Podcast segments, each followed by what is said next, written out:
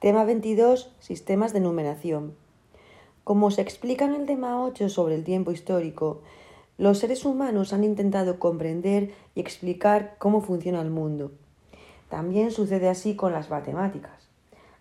A lo largo de la historia se han inventado diferentes sistemas de numeración, como el egipcio, el babilónico, el maya o el romano, que se estudia en casi todos los cursos de primaria, y que es un buen ejemplo para entender qué es un sistema de numeración.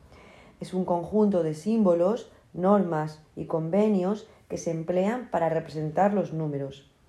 Se basan en aspectos antropomórficos como el decimal o vigesimal, contemos los dedos de las manos y los pies, o en la observación de los astros, como el sistema duodecimal, 12 lunas, 12 meses, 12 horas.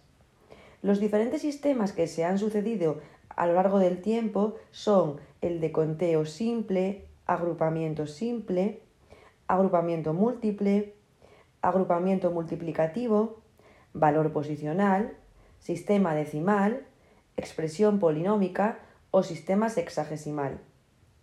El sistema decimal, que es el que utilizamos y el que va a aprender nuestro alumnado, está formado por 10 símbolos y se basa en el valor posicional de cada, de cada dígito.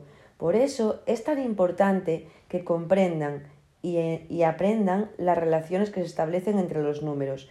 Y es el siguiente punto del epígrafe y del que voy a hablar ahora.